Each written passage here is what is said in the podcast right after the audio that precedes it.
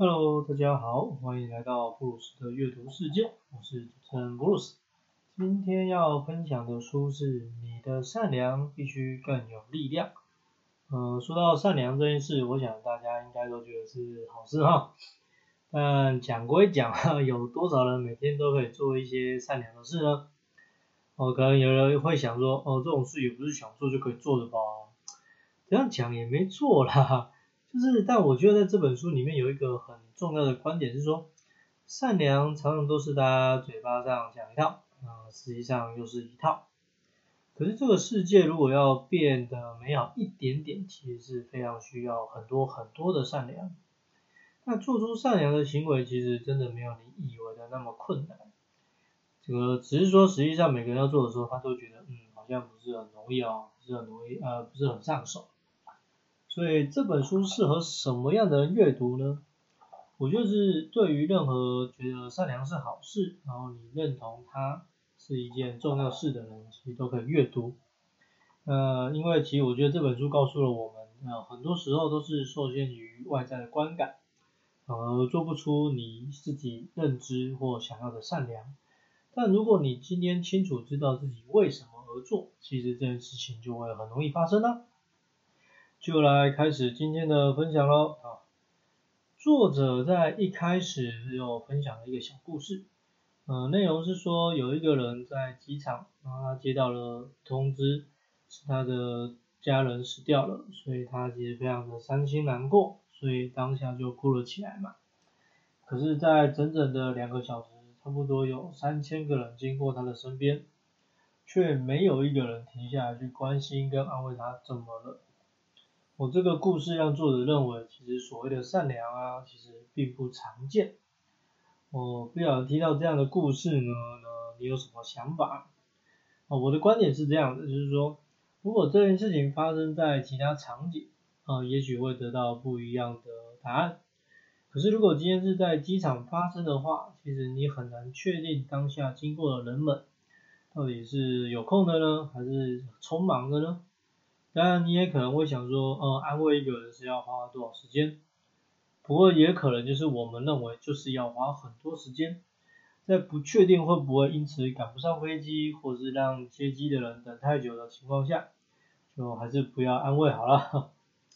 所以其实我觉得这没有所谓的真正的对错，只是用这个例子，我觉得来回到日常生活里，善良其实有那么常见吗？大家可以想一想哦。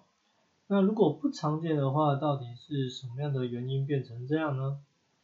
作者有另外提到说，如果你今天要做出善良，甚至是比较有深度的善意的话，你其实要有四个比较重要的特质，包括要有同理心、嗯，韧性、呃，勇气嗯宽恕。嗯，听听都觉得模糊了。干嘛？就是只是要做个善良的行为，为什么要有这么多的特质？这样，我只能说作者就是真的是个认真磨人啊。就是说，其实善良不该是很肤浅的，不该是没有意义的，它会是一种你经年累月，然后自然而然、深思熟虑后做出来的一种行为。好吧，听起来有点太严肃了。但我觉得，如果你不认真看待一下这件事情的话，很多时候善良真的是被大家轻忽了哈。品格比个性重要啊，这句话其实在阅读这本书的时候非常打动我。作者提到，在百年前的书籍，你会常常看到的词汇是荣誉、谦逊啊、勇气，但现在的书籍比较常用的词汇是风采、魅力、受欢迎。这两者之间听起来好像没有什么差别，但其实是有的哦。我在意品格的人，其实他会想的是说，如何自己要成长，然后去影响，甚至可以改变世界。在意个性的人呢，他就会是比较标榜如何一样是提升自己，但是是为了个人名气，呃，累积累积粉丝数啊，增加变现的能力等等。那作者其实在这边他也直接用了两个比较极端的例子。他说，如果你让这个金恩博士跟希特勒都去做个性的评量，哦，两个人的分数肯定都很不错，因为都很会讲嘛，然后都有很大的抱负理想啊，也都会制定很那个 OK 的策略。但是我们都知道啊，金恩博士跟希特勒的历史定位还有世人解读角色完全不一样，这是为什么呢？这就是品格的差异啊！哦，我在这边我觉得看到这个部分，其实已经读这本书算是非常值得了哈。当然我们现在的关注确实真的比较容易在个性上，可是你可以这样想一下，如果人是群居的生物，你是需要跟外界有所连接的话。那你把个性视为一种能力，其实品格就相当于决定你的态度跟做法是怎么样。呃，不过也也要先讲，没没有要进行任何的道德绑架啊。有好品格的人也不是活该倒霉，就要做很多事情啊，做别人不要做的事情。但只是说，如果你品格好的人比较多的话，哦，善良行为出现的几率也会高一点哦。说起来，其实我真的觉得这本书还蛮好的哦。某个层面其实很目标导向，就是说，其实作者用蛮多问答的方式来谈关于善良这件事情。呃，简单说，就像呃，你为什么要做善事啊？我觉得光这个问题听起来好像很普通，但其实非常好。因为我们知道嘛，人长大之后，这考量就多了哦。很多时候你说哦，我在做善事，其实背后又有很多的计算啊。对，但是你通常不做善事的理由就比较简单一点啊。哦，首先是包括没有什么能力啊，然后没有安全感，嗯，没有下定决心。那其实这也是为什么我特别推荐这本书想要给大家看的原因。我觉得作者实在是太能讲了啊，把一件很简单的事情，哦，像是什么扶老扶有需要的人过马路啦，或是随手把这个硬币放进募款箱里面。我听起来应该都是善事，对不对？但应该也不会很难吧？可是你说你有看到多少人在做，哦，或是愿意的做，还是他其实是很刻意在做？我作者说，其实人生来在世上活着，呃，可是随着时间的过去啊，世界会迫使我们忘记自己的本能。这个本能指的是觉知的部分。哦，也就是为什么很多人反而在长大之后啊，退休之后开始想要做一些学习，然后做一些顿悟的练习。但其实我觉得这件事情你可以再简单一点，就是其实你多跟年幼的孩子们接触啊，或者是你自己弄个家庭，生个小孩之类的，哦，你自然而然就会观察出他们这跟自己的不同。可是心里先不要想着说，因为他们没有压力啊，所以才能整天想干嘛就干嘛，过得开心快乐，过得很爽。哦，其实那是因为不同年龄有不同的社会责任。但我觉得不管怎么样，作为一个大人，其实有很大的一部分是需要让社会变得美好。这当然也包括创造出善良风气的社会咯。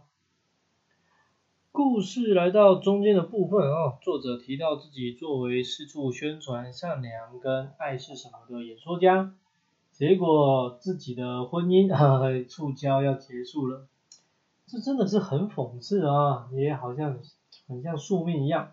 不知道大家有没有听过类似的话，就是说，如果你是什么两性专家、育儿专家、情绪专家之类的，通常在你的现实生活里，你常常在这方面比较像是个输家啊，也就是说啊，你很能讲啊，有很多的想法，很多的逻辑，但不知道为什么在自己身上呢成效就很差，所以你才能成为专家，哈哈，这很诡异啊。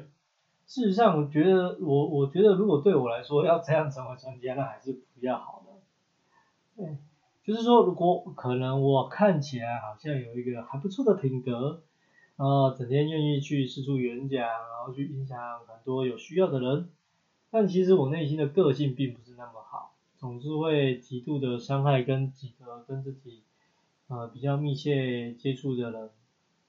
那就数量来说，你当然要说，嗯，应该比较划，蛮划算的，用跟几个人交恶的经验去换取帮忙其他数十人甚至数百人、数千人。但我觉得做人不是这样的啊，就是如果你相信每一个善意都有可能发散出去，但其实那么每一个恶意也应该是有可能是这样的吧。然后再来说，你每一次发出去的善意啊，是跟一群自己没有关系的陌生人，跟你每一次发出去的恶意是跟自己参朝夕相处的人，这产生的影响力，我觉得应该还是有很大的差别。因此，我觉得呃可以有家庭的人，然后可以处得和乐融融的人，其实这才是真的有能力的人。那这里的能力，我补充一下，就是说指人跟人之间互动的能力啦。当然，可能社会上比较在意的是专业能力跟赚钱能力。安全感是做善事的重要因素之一，大家认同吗？我其实这本书刚刚有提到嘛，很多时候你都觉得，呃，作者把行善讲的复杂，但其实他从每一个面向去剖析的时候，你才会发现。原来做不了善事，是因为可以有那么多的面相，然后也是因为这样，只要一个面相，事情就做不出来的话，善事就会很容易不普及啦。那么为什么缺乏安全感会不容易行善呢？因为通常缺乏安全感的时候，就是比较这个有恐惧的时候嘛。那恐惧这个部分，我们先前谈过，在那一天我放手爱自爱自己的书里面。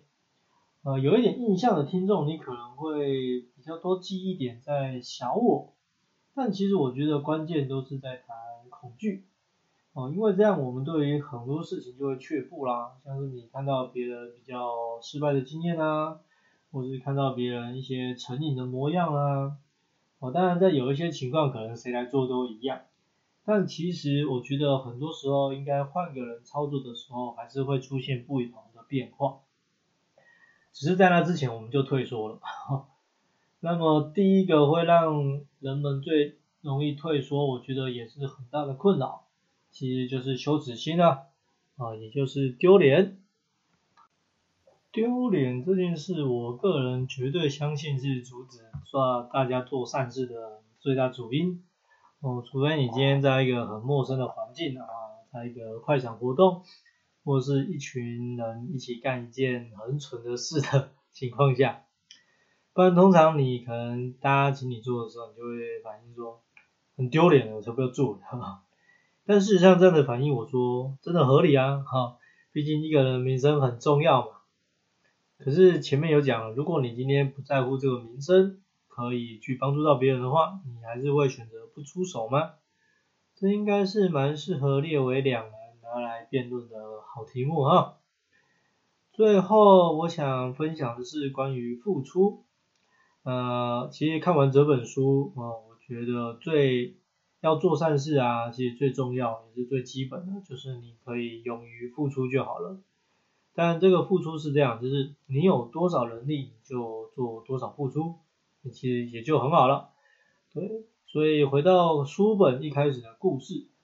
就算你是一个很匆忙的人好了，那么在机场看到有人在哭泣，我觉得你哪怕只是递上一张卫生纸，或者是走过去的询问他，就是说我可不可以拍抱抱你啦，或是稍微的拍了一下他的肩膀，然后关心他，讲个一两句话，其实我觉得这样都是很棒的善意了。那如果你今天是在等转机的人，后你也。没有特别想要休息，或者是去逛街啦，其实你就不妨停下来，然后先直接礼貌性的问说，呃，我看到您这样的状况啊，有没有什么我可以提供协助的地方呢？我其实我觉得这听起来应该都不是太困难的事情，对，那都说人是世界上最美的风景嘛，哈，我想就是来自于这些的互动跟连接。而且我也相信可以做出这样事情的你啊，那如果有一天轮到你需要被别人帮助的时候，肯定也会有人这样的去对你伸出援手。这本书的分享就先到这里了哈。善事这件事情啊，我觉得难的就是不是执行的层面很高。我有讲啊，其实我们今天如果只是要谈善意这件事情，其实不管是大或小的事情，一样都是捐款。那你只是投一个硬币到募款箱，还是你今天特地的跑去银行或邮局汇款，甚至是成立一个基金会好了啊，要研究这个罕见疾病等等，其实都是善意的表现。对，但是通常阻止我们的，可能会是能力，但其实更多的时候应该是内心的想法。所以就像前面有提到，作者提到你要有几个特质，呃，如果你可以多一点同理心，然后可以比较有勇气，啊，或者你比较能够去宽恕别人等等，其实你就会相较容易多做一点善事咯。哈。有兴趣的话哦，记得要去找书来看。下一集预告，呃，要来分享的书是。永不放弃的跑者魂，这本书是口述，作者用讲的，然后别人帮他写出来。嗯，他是真男人张家仁先生啊。说真的，其实知道这本书也算很久了，不过也是有一天在图书馆无意间看到，才决定要带回家阅读。为什么是这样呢？因为其实在社交软体上，张家泽先生的这个。活跃度我觉得是蛮高的，那我本身也有追踪他嘛，那所以其实我觉得，哎，嗯，应该也算是很了解他这个一路走来的历程这样。然后我甚至在这个疫情前，我还有参加过实体的见面会。而其实，在读完这本书之后，我就发现啊，我对他的认识好像蛮少的。但我就先用一句话来形容吧。就是在台湾长宝史上最好的人选手养成是什么？那我会推荐就是张家泽的成长历程。如果有兴趣的话，你可以去找书来看。啊，我是等我来跟你聊聊。我是布鲁斯，下次见喽。